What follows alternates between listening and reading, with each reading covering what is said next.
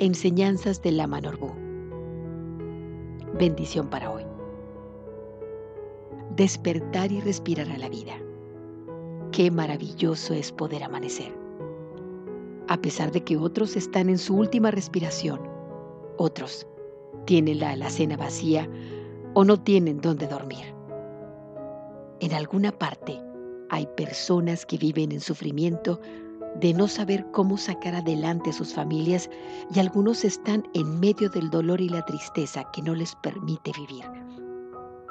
Así que hoy hay muchas y mil razones para ser feliz, tú y yo, al menos hoy, al menos hasta ahora, seguimos gozando de este maravilloso regalo de poder despertar.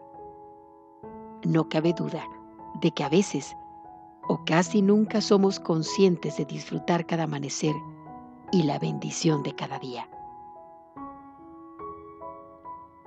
Palabras de Lama Norbu.